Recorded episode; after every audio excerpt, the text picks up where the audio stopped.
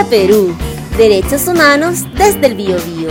Es presentado por la Corporación y Oficina Jurídica Colectiva Justicia en Derechos Humanos y la Dirección de Extensión y Pinacoteca de la Universidad de Concepción.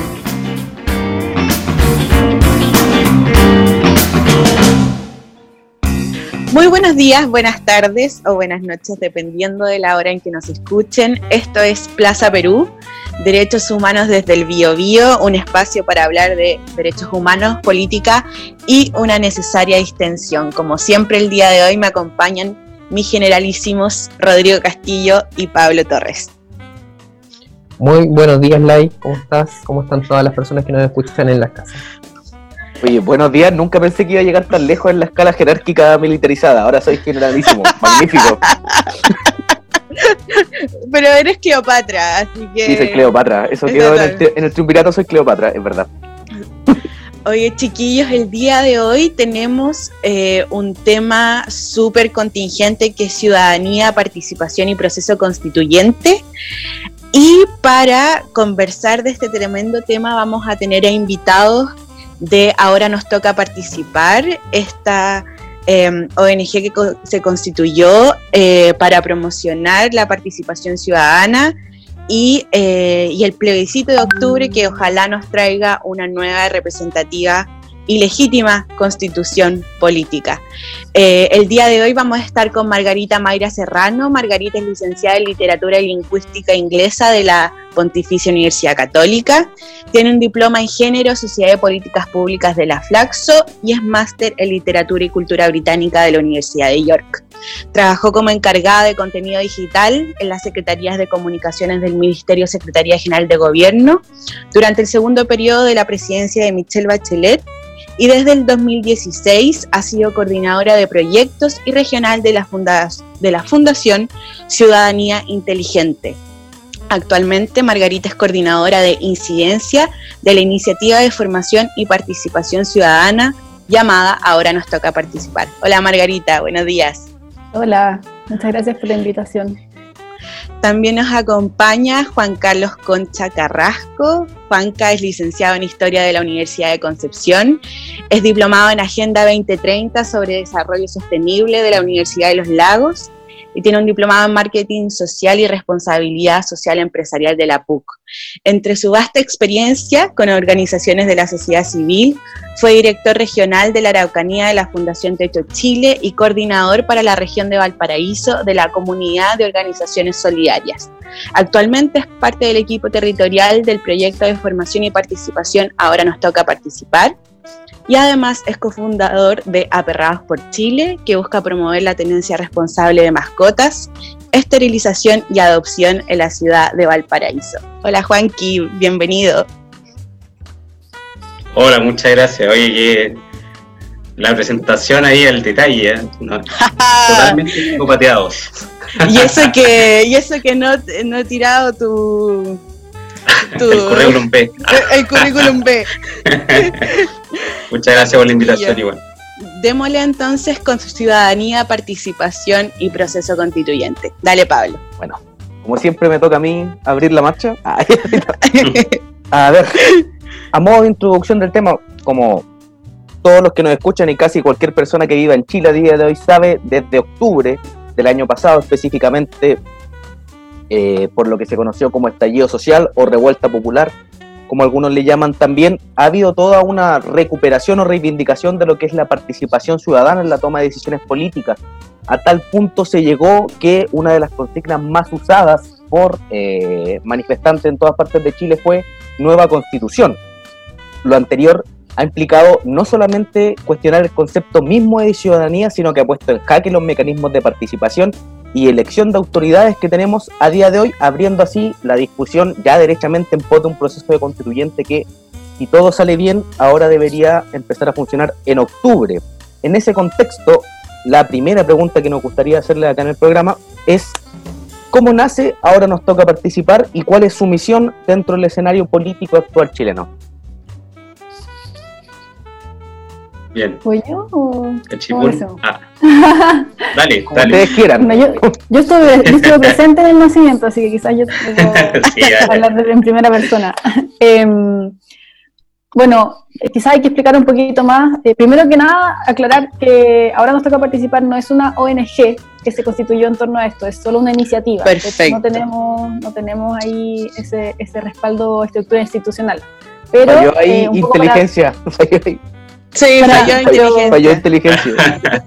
que fue muy precisa en los otros puntos, debo decir que estoy impresionada. Eh, pero para dar a entender por qué, por qué es así, eh, explico cuál es la estructura de la que sí viene, que tampoco es formal, pero el 19 de octubre del año pasado, o sea, en, en respuesta inmediata de, de lo que estaba pasando, de lo que vimos, de que sucedió la noche del 18 en nuestro país, se unieron a conversar un montón de organizaciones de la sociedad civil que dijeron cómo aportamos en todo esto que está pasando, o sea, dada la vocación que tenemos de servicio eh, desde las distintas áreas en las que trabajan muchísimas organizaciones, quisieron eh, poder hacer algo que, que fuera de utilidad en, en, ese momento medio caótico, que nadie sabía mucho cómo, cómo darle para adelante en ese minuto.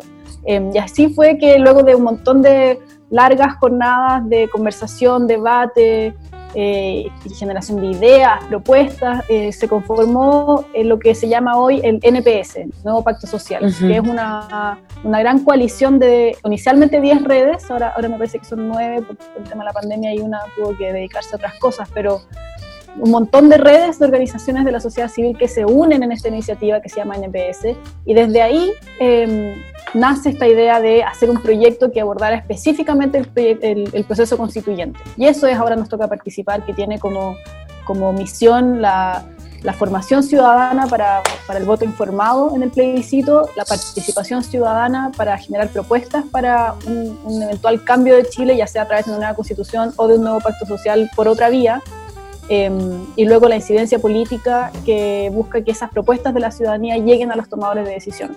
Esos son como los Perfecto. tres grandes ejes que tenemos en el proyecto y tenemos hartas, hartas especificaciones ahí que quizás Juanca podrá mencionar. No, lo dijiste todo, yo de hecho me retiro, gracias por la invitación. La próxima semana, adiós. Sí. Intenta aportar, arruinó. Está bien, está bien. Eh, bueno, Eh. ese es como el gran resumen en realidad de lo que ahora nos toca participar. Sí, Bacán. efectivamente. Nada, nada que Eh. agregar, así, a secas, todo listo. Pero tenemos un enfoque territorial súper importante.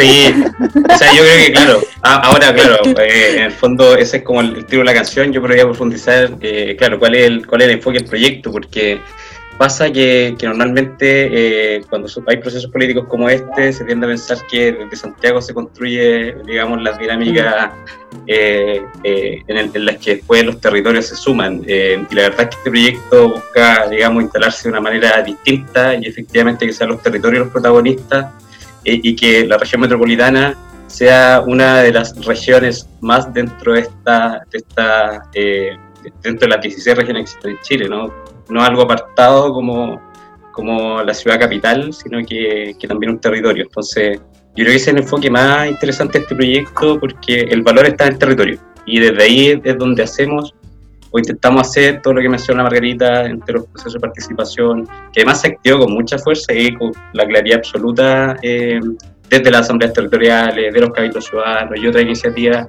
que post 18 de octubre eh, agarraron mucha fuerza y que, que esperamos que se mantenga. O sea, la pandemia es como Claro. un gran paréntesis, creemos nosotros, dentro de este nuevo renacer político en Chile. Así es. Eso cómo va a Sí. complementar. Gente. Rodrigo, Bacán. Sí, por favor. eh, justamente la línea de lo que estaban planteando recién, eh, consultarles desde esta perspectiva ¿no? de, la- de las organizaciones de la sociedad civil de base, cómo han visto en, esta iniciativa de las diversas veredas de las organizaciones que conforman la red, el cambio en el paradigma de la participación social entre eh, los acontecimientos, digamos, de fines del año pasado, el estallido social o revuelta popular de octubre, eh, en relación al rol que les toca a estas organizaciones en el escenario constituyente. Y eso comparándolo, digamos, con iniciativas o con, con experiencias quizás previas de, de la vinculación de estas organizaciones con las decisiones políticas en el país.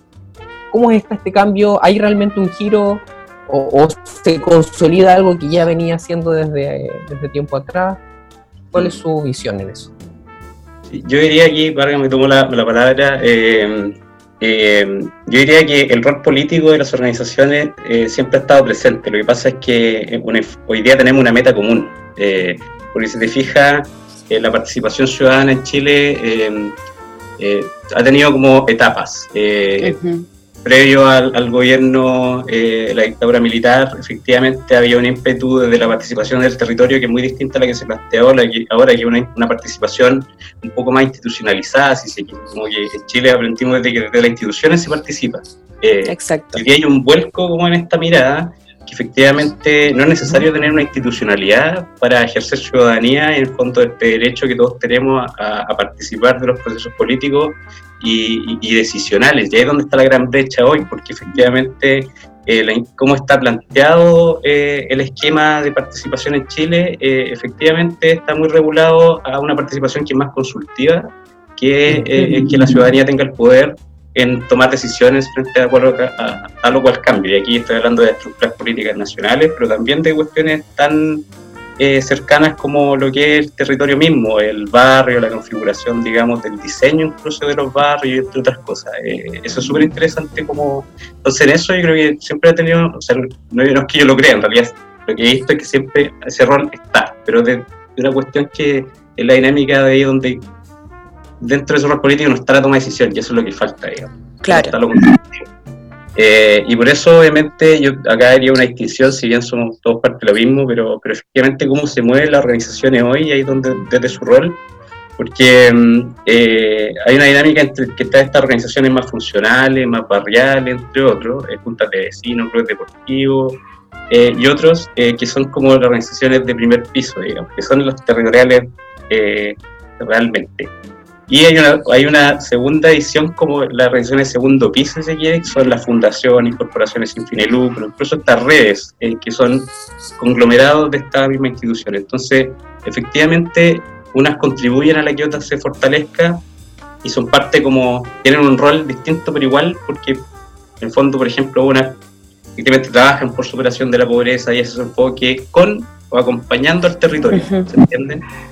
Eh, entonces ahí es donde, donde está como este vínculo y efectivamente de donde se construye la política de participación y, también los relatos de participación desde los territorios. que ya tienen más, muchos actores, no solo uno, digamos, no solamente quien está presente en el territorio, sino también otra institucionalidad que acompaña, y ahí es donde están las organizaciones, las redes, las fundaciones, eh, movimientos políticos, en fin, hay un sinfín de, de, otras cosas. Eh, y efectivamente, frente a la pregunta yo creo que ese error político hoy día cobra más fuerza por este fin común, digamos, que, que se manifiesta a través de este proceso constituyente que tiene como primer pie el 25 de octubre eh, y, que, y, que, en el fondo, como, como hay una meta común, se activó todo desde el estallido social por, por muchas cosas. Primero, efectivamente, eh, la ciudadanía habla queriendo tomar decisiones hoy, no solamente manifestando su opción.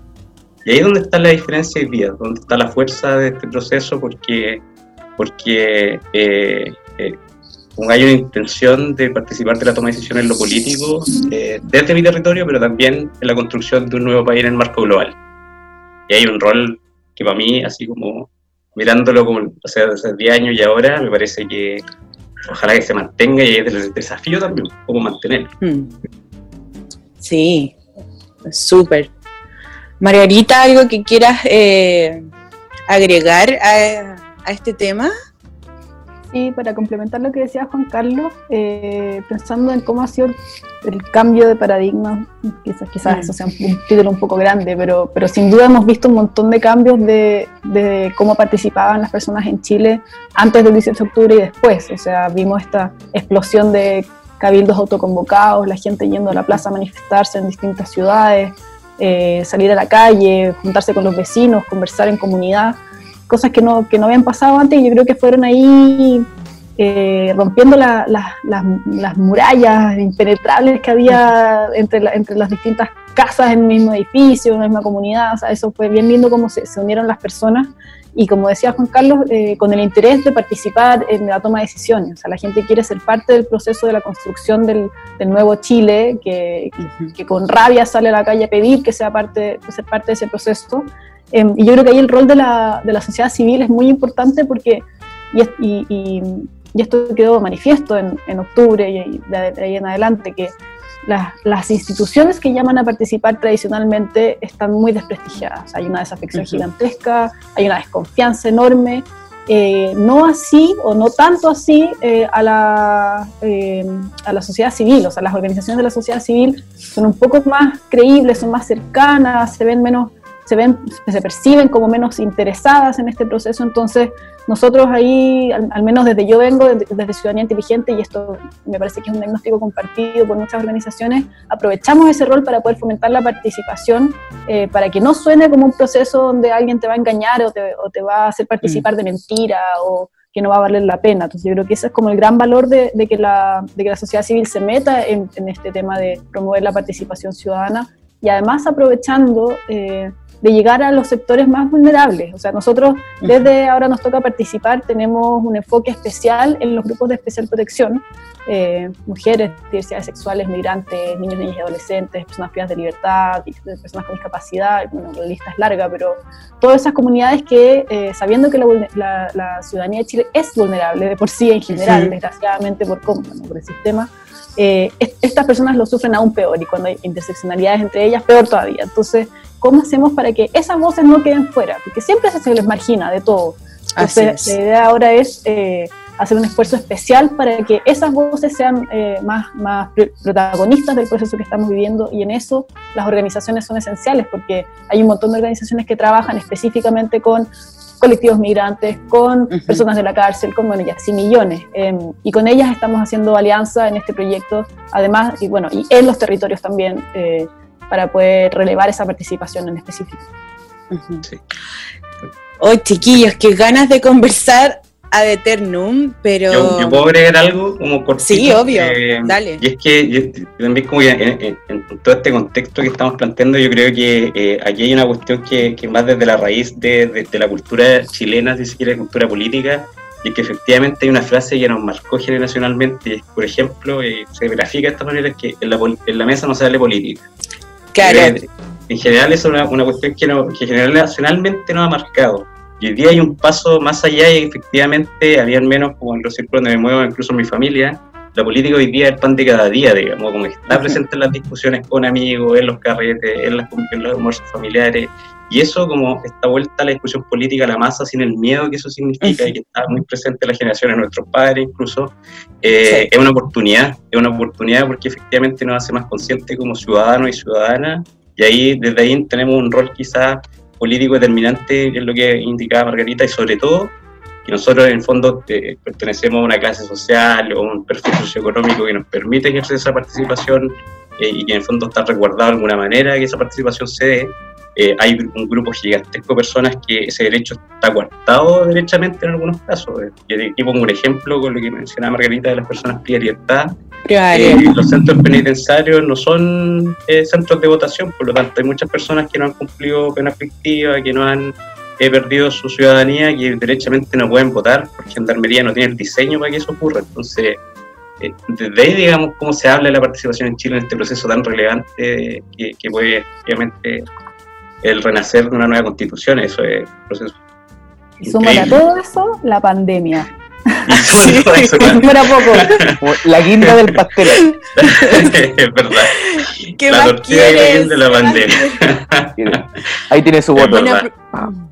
a propósito de lo que, que ustedes decían, chicos, eh, y, lo que decía Juan, que es súper relevante, nosotros tuvimos la suerte de estar con la, con la defensora de la niñez, con Patricia Muñoz, eh, y claro, hablábamos justamente de, de esto, de culturalmente, políticamente, uno de los grandes, entre comillas, triunfos de la dictadura fue eliminar la política de la discusión de base, instaurar el miedo, que se eliminara en el fondo eh, la, como esto de que todo lo que hacemos en el espacio público finalmente es política, ¿no? Y lo marcó de esta, de esta política partidista que, como decía Margarita, está tan desprestigiada el día de hoy. Eh, por lo tanto, igual creo que es súper indiciario que, eh, que, esta rabia, que estos cientos de chilenas y chilenos que salen eh, a las calles post 18 de octubre vengan justamente a pedir una nueva constitución, una, una constitución legítima finalmente, que, que, sea construida por todas, todos y, y, sea lo más representativa. En ese sentido, chiquillos, ahora nos toca participar hizo un informe junto con Espacio Público eh, con medidas y recomendaciones para un plebiscito seguro. Si nos pueden contar un poquito de eso para, para darle más para darle más contenido a esta, a esta conversación. Sí, bueno, mira, nosotros desde el área de incidencia del proyecto, que es eh, de la que yo estoy a cargo, cuando de repente nos dieron seis meses más para este proceso constituyente que, debido a la pandemia, que fue una lástima obviamente la situación, pero, pero que nos abrió algunas puertas, eh, vimos la oportunidad de empezar a, investigar y darnos tiempo para recopilar información que pudiera ser de utilidad en todo este proceso. Y ahí nos metimos con varias líneas de trabajo, pero una específicamente atendía al tema de la pandemia porque eh, vimos que había muchas elecciones, no solo el plebiscito en Chile, sino en todo el, en todo el, el planeta eh, que se pospusieron o que se llevaron a cabo igual, eh, cómo se llevaron a cabo. Eh, en el fondo queríamos ver cuál fue la reacción de los distintos países al tema eleccionario en contexto de pandemia. Y nos pusimos a investigar sobre eso con el fin de tener unas recomendaciones para poder aportar a la, a la, conversación sobre cómo hacer un plebiscito seguro, pensando que el COVID-19 no iba a estar extinguido en nuestro país. Eh, lamentablemente se, ha alargado más de lo que pensábamos. Nosotros empezamos con esto en abril. Eh, pero bueno, y, coincidentemente Espacio Público también estaba haciendo lo mismo al mismo tiempo y de hecho estuvimos ahí en conversaciones, nos compartimos ciertas fuentes y cuando ellos terminaron su informe dijeron, eh, oigan, tenemos esto, eh, salgamos, y entonces nosotros ahí complementamos con lo que nosotros llevábamos y armamos este documento conjunto, que al final lo que propone es, no es nada, son cosas muy, razonables que son tomadas al final de, experiencias comparadas de otros países y de qué se ha hecho, qué ha funcionado, cuáles son las recomendaciones, eh, qué vemos viable para Chile también. Em, obviamente son todas propuestas que tendrán que evaluarse por los organismos y autoridades encargadas del caso, pero pero van en torno a cómo hacer campaña en tiempos de, distanciamiento social, eh, cómo adecuamos los locales de votación para resguardar que nadie, que nadie esté en riesgo de contagiarse, eh, y qué posibles reformas podríamos implementar en este país, tomando algunas experiencias de, otro, de, otros países que funcionan bien, eh, que son, esas ya son cosas más grandes, por eso requieren reforma. Y, y ahí, sobre todo, con mucha fuerza la importancia del acceso a la información y sin duda de hacer de todo el proceso en todos en todos sus momentos eh, un proceso inclusivo. Y ahí, eh, más allá de las recomendaciones específicas, que ahí lo pueden ver en la minuta en nuestro sitio web o en el sitio web de Espacio Público, lo que más nos importa a nosotros eh, es que decisión que se tome, sea cual sea, se haga escuchando una diversidad de voces amplia. Nosotros proponemos ahí una mesa ampliada que el gobierno pueda generar escuchando a la sociedad civil, donde los gremios, la academia, las organizaciones de la sociedad civil podamos aportar desde nuestros distintos expertise que, tenemos muchísimo que decir y que no somos partes interesadas. Queremos, o sea, queremos trabajar para que esto salga bien y sea seguro, que la gente vaya a votar, eh, que no tenga miedo, que no se quede en su casa. Em, y para eso hay que tomar un montón de resguardos y también incluso en cómo se comunican las medidas que se toman. Ahí, bueno, hay, hay muchísimas cosas a las que atender, pero principalmente hay que escuchar eh, a todas las personas que tienen algo que decir. Bacán. Bacán. Y esto también deja como una inquietud para el futuro, porque efectivamente nuestro sistema electoral eh, es un sistema que, es bien confiable eh, en, la región, que efectivamente funciona rápido. O sea, los, los datos, por ejemplo, de una vez que uno ejerce la votación, están al, a las 12 de la noche ya sabes, digamos, cuál es la tendencia país. Como entonces, es un sistema que está bien pulido, un sistema que es confiable, que nadie lo, eh, ha puesto en discusión alguna vez.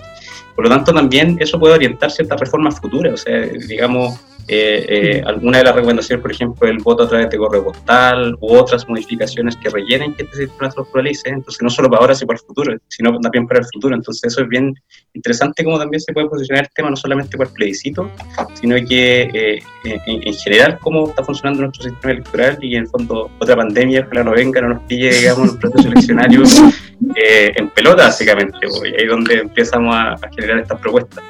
Y no, y no solo para la pandemia, o sea, ahí el, remesón de la pandemia que ha sido muy profundo, al final algunas cosas positivas puede tener en el sentido de que nos estamos atreviendo a pensar o obligados en verdad a pensar en, maneras creativas y en innovaciones, o sea, tenemos que, ahora para esta vuelta vamos a tener que saber adaptarnos a, las circunstancias de la, de la, crisis sanitaria, pero también se abre la puerta a estas otras cosas, como mencionaba Juan Carlos, por ejemplo, el voto postal es una alternativa que podría funcionar respecto a las personas privadas de libertad, como comentábamos antes, que hoy no votan y que, y que eso, o sea, al final se, viola un derecho, o sea, eso no, no puede ser. Absolutamente. una alternativa que podemos estudiar para eso, o lo mismo que también es muy interesante es eh, la posibilidad, y se abrió la discusión el año pasado, y, nosotros ahora de hecho la queremos retomar con la Defensoría de la Niñez, estamos ahí en conversaciones para eso, eh, sobre la, la, votación de jóvenes menores de 18.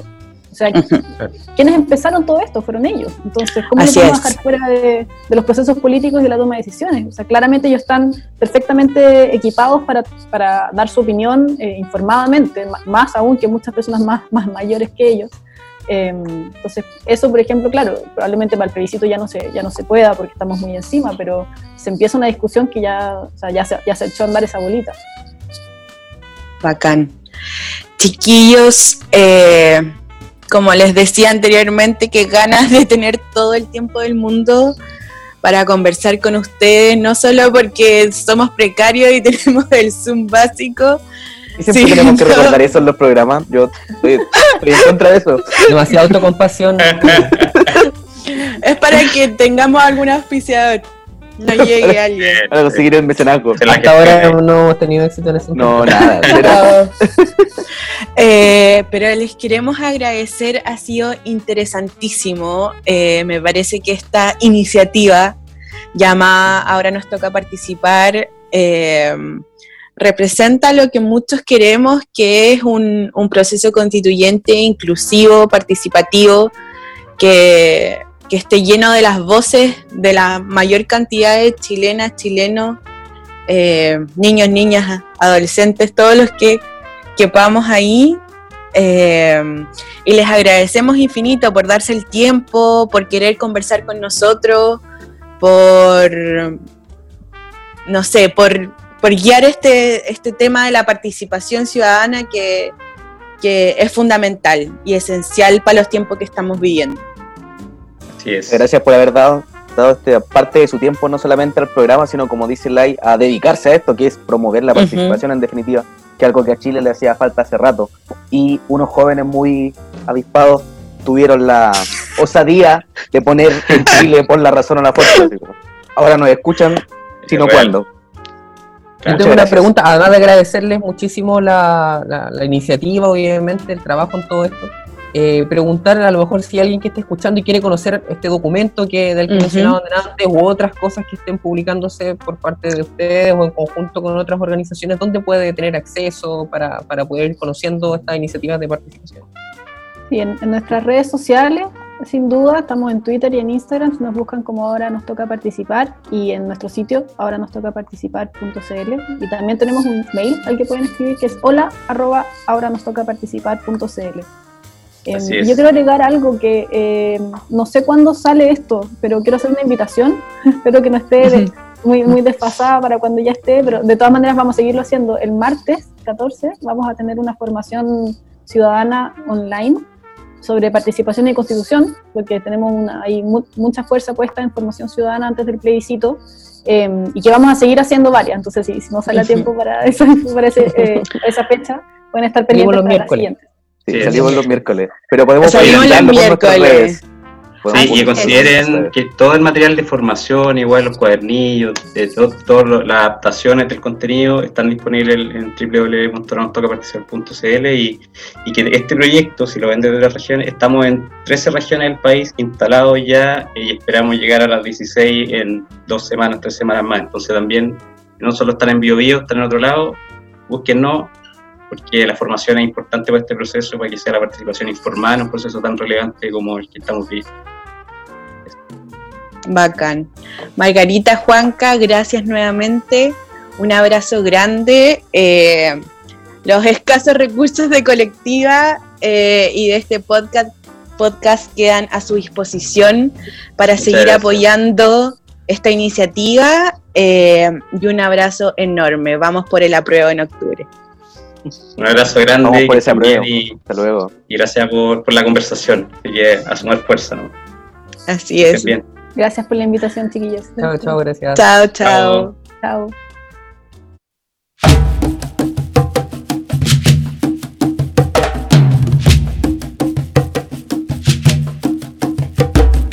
Miren cómo sonríen los presidentes cuando le hacen promesas al inocente. Miren cómo le ofrecen al sindicato este mundo y el otro los candidatos. Miren cómo redoblan los juramentos, pero después del voto doble tormento.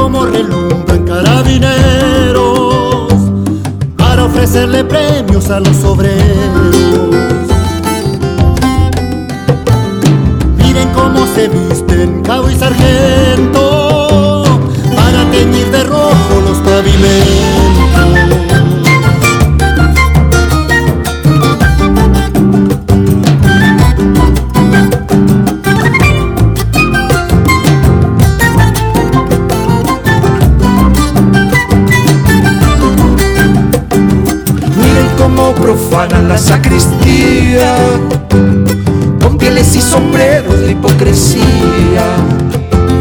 Miren cómo blanquearon mes de María y al pobre negrellaron la luz del día.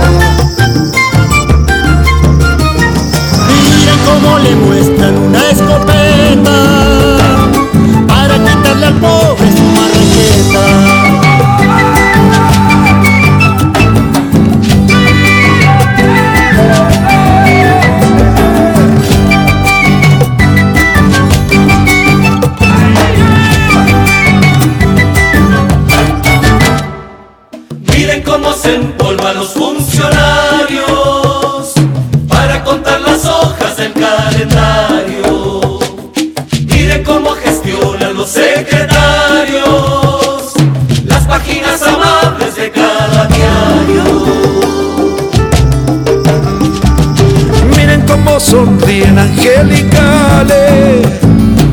Miren cómo se olvidan que son mortales.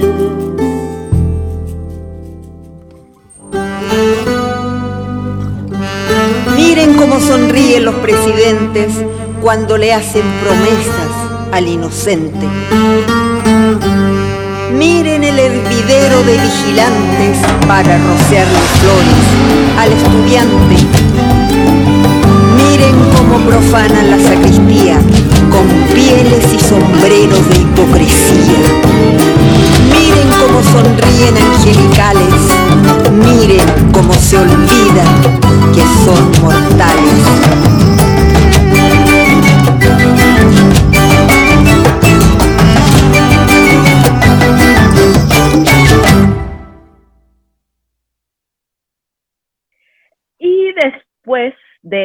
Este pequeño corte y de esta entretenidísima conversación con nuestros invitados, es tiempo para nuestro momento de distensión, slash, hablar mierda. Claro. El día de hoy decidimos que a propósito de participación, elecciones y plebiscitos, vamos a hablar de las elecciones que marcaron nuestras vidas o de las campañas políticas en general con la prevención de que aquí somos todos millennials, por lo tanto todos nacidos en pseudo democracia, eh, pero todos tenemos alguna anécdota que contar. Así que démosle, cabres. Y la verdad es que eso restringe bastante el rango que tenemos para acordarnos. Pues si yo, ¿Sí no? como de acordarme bien, me acuerdo como el 2004 para adelante. Ah, algo me acuerdo del, 90, del 99. 2004 solo va a ser uno. No, 2005 fue HL1. Antes vino la municipal, cuando salió como el Juntos Podemos, no sé si se acuerdan. Juntos Podemos. ¿De qué época estoy hablando? ¿Qué época? ¿Qué época? Claro. Qué y después, claro, pues, Después vino el 2005, Lavín, Piñera, Bachelet y eh, Tomás Hirsch, que venía en la micro, Tomás la micro de Tomás. El micro toma Tomás. Otro Yo estuve en la micro Tomás. Yo estuve en la micro Tomás. Otro po, Yankee. cuando chico. ¿En serio? Estoy en todas partes. literal era una micro, weón, era muy, muy, muy rasca la micro, weón. Estaba muy para las cagas. La micro de Tomás. Es, la- es como la versión secular y 2000, no sé, como de la camioneta del padre Hurtado. Claro, no, pero claro. O sea, está el el, está el papamóvil y el micro. y el microbús. El, El papamóvil y la micro de Thomas Hirsch. Oh, Oye, buena. Thomas Hirsch invirtió toda la plata que tenía y la que no tenía en su campaña. Eso fue una buena campaña. Fue una la- mala- buena la campaña. mala era la micro. Es la, La mala era la micro. Todo el resto era bueno. La micro fue la culpable de la debacle. Y era una micro amarilla de estas como santiaguinas. Era de las viejas, pero estaba pintada, según yo. Sí. Ya, no, no me acuerdo. Obviamente me acuerdo de, del jingle que era buenísimo. Y según yo caló para siempre, igual que con los que somos un poquito más viejitos, el de, Arturo Frei Bolívar de, Uno del como usted. 99, uno como usted. Que por supuesto no había nada más alejado al ciudadano de a pie que Arturo Frei Bolívar. que básicamente era como un prócer de la patria, conservador, republicano, reencarnado. Era como, no sé. Él era eh, senador de ah, Conce. Él era senador por acá, me acuerdo. No tenía Sí, idea. En los 90. O en los 90 él era senador por Conce. Pero era electo de los designaditos. No, electo, electo. Legítimo ¿Estás representante. Segurísimo, segurísimo. Te Después creo, llegó te Don creo absolutamente. Por la DC, pero antes de él fue Arturo Frei Bolívar. Saludos para Don Osain. Uf. Saludos. ¿cuál- cuál- ¿Cuántos Sabac pueden haber en el mundo, Dios mío? Dios mío, señor. ¿Por Sí, terrible. Pero ¿Por sí, qué? de acá. Terrible. Pero en todo caso, yo creo que Arturo Frey, claro, no se acuerda por el jingle, pero no fue el único candidato así que que habían en, en los años 90. Porque caleta, pero muchos candidatos así como. Muchos. De hecho, esa misma, esa misma elección, 99, fue famosa porque estaba Rosa de Arica, que era independiente en ese tiempo y parece que después militó en la UDI. Pero como era independiente no tenía tiempo en la campaña electoral, así como súper precario, así como nosotros, pero más precaria ella. Claro, oye, pero decía, nosotros tenemos Rosa de Arica. 30 minutos. Tenemos 30 minutos. Ya. No Sí, somos tan La precarios. cuatro. pobre Rosa, la pobre Rosa, solo tenía el tiempo para decir Rosa de Aric y no le alcanzaba la A. Era el símil, era el qué símil viejito que decía trabajo, trabajo, Trabajo, trabajo. trabajo, trabajo. Qué terrible, qué terrible. Histórico. Yo pensé que iba a ganar ese Sí. caballero, güey. Es que era muy Yo buena. igual la- pensé, yo No, igual ahí- pensé. pero no, Hay, yo- hay que cachar que la política no es solo marketing, contrario a lo que el gobierno de turno crea. No, no depende Ay, todo de la campaña. Pero eso, eso es bacán porque yo creo que eso puede. Yo no soy experto en marketing para nada, y para variar estoy carrileándome, pero es como súper ilustrativo de, de cómo hacer poco, o sea, esas campañas como independientes, con dos Mucho segundos, con güey, poco, tenías que dar un exacto, mensaje. Exacto. Listo. Exacto. Pau. Los El- mejores asesores de publicidad. Claro, porque el viejito era trabajo, trabajo, trabajo y después pensiones, tenía como dos. No me acuerdo qué decía. Sí, tenía como dos, que decía como dos Sí. palabras. Era de San Antonio, me acuerdo, don Sergio Velasco. Sergio Velasco, mire, Sergio le Velasco San mandamos un saludo. sí, pero ¿Está qué vivo? buena, qué buena, qué buena puta. No sabemos si está vivo, pero idea. si no, a sus herederos. No tengo idea. Si no- Hágase extensión, saludos si es que ya no está con nosotros. El saludo es transferible. Yo he votado No. Pero en la escuela de Araquete. simpáticos. Y creo que es el único local de acá del Araquete.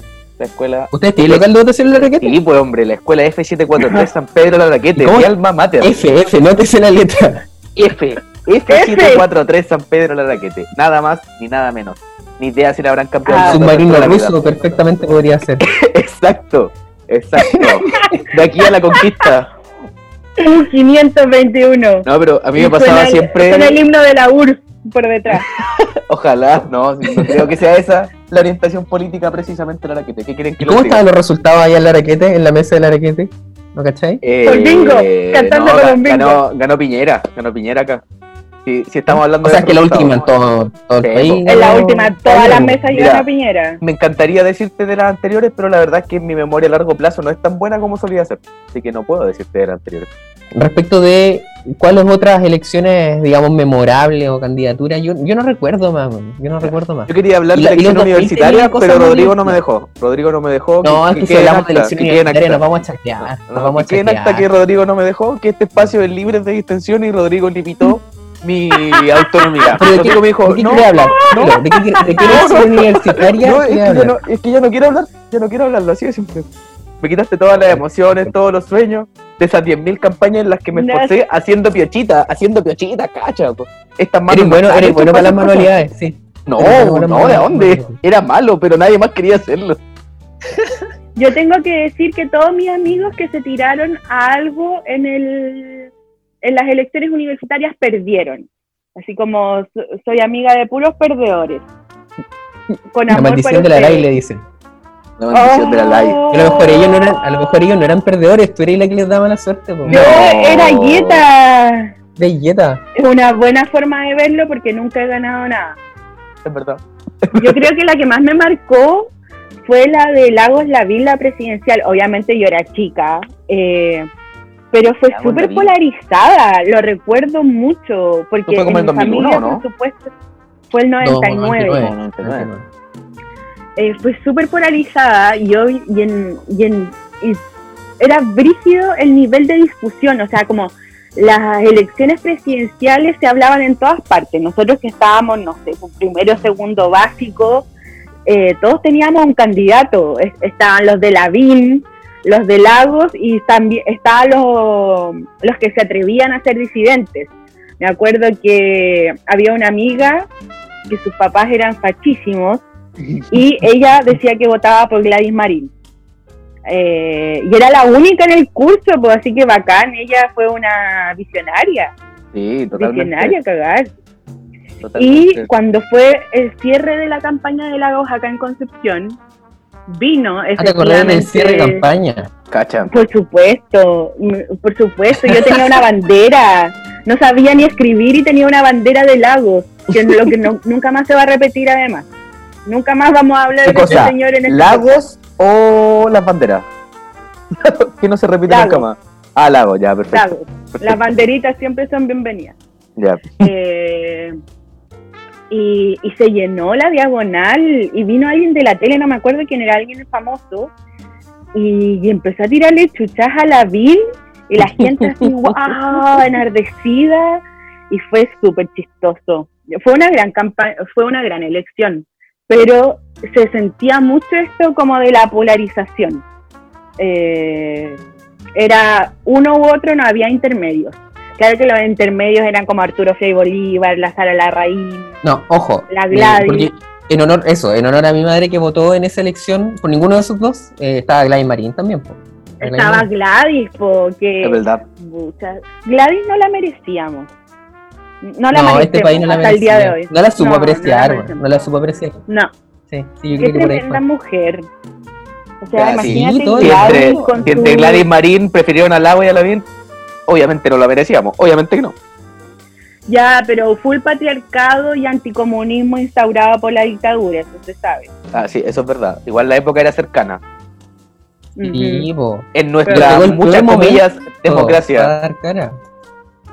Y aún así que la donde dio. esté que lo Gladys. Marín, donde esté le mandamos nuestro más sentido Nuestro respeto. homenaje y nuestro respeto. Yo creo que hasta ahora no la merecemos, quedan con ella. No, no, no, no. así es. No, ¿qui- ¿quién, quién no hay Gladys? Como Gladys se fue y nadie pudo, nadie pudo llenar sus zapatos. No. Ahí, te, ahí tienes una misión por Leyland. Tienes que ser la próxima Gladys Marín. Esa es misión Yo de feliz, vida. Pero no me da Misión de vida. No, yo, yo te tengo fe. Leyland muchos próxima Gladys zapatos Marín. que rellenar. Y Muchas elecciones quedan por venir si es que este país sale muchas del elecciones quedan COVID-19. por venir. Esperamos que con una nueva constitución, Claro. con un apruebo rotundo en octubre, y con Y que baje la Castillo cantidad como de candidato único. Sabaj Walker No, al por favor, frente. Oh, no. Rodrigo Al Castillo, partido candidato único, sí, a la, a la presidencia. Del partido. Sí, Si fuera partido Rodrigo. único, sí, como Norcorea, con un Imperatores. 97%, Ya, ya, Pero no. ok, ok. Esa es mi Oye, condición. Dame dos semanas y tres tortillas y te lo consigo. Es mi oferta. Perfecto. Challenge accept. Voy. Ya. Entonces, con Rodrigo Castillo, candidato, vamos a cerrar este capítulo de Plaza Perú. Gracias por escucharnos. Después de esto no podemos Eh, superarnos, así que Nos oyemos, no, nos oímos la próxima Ahí nos semana. oímos, viejo like, como Ahí dice la nos like. oyemos, nos olemos todas las anteriores. Ah, ya. Ya me No. Nos vemos. Buenas Gracias noches. por tanto, perdón por tan poco. Adiós. Adiós.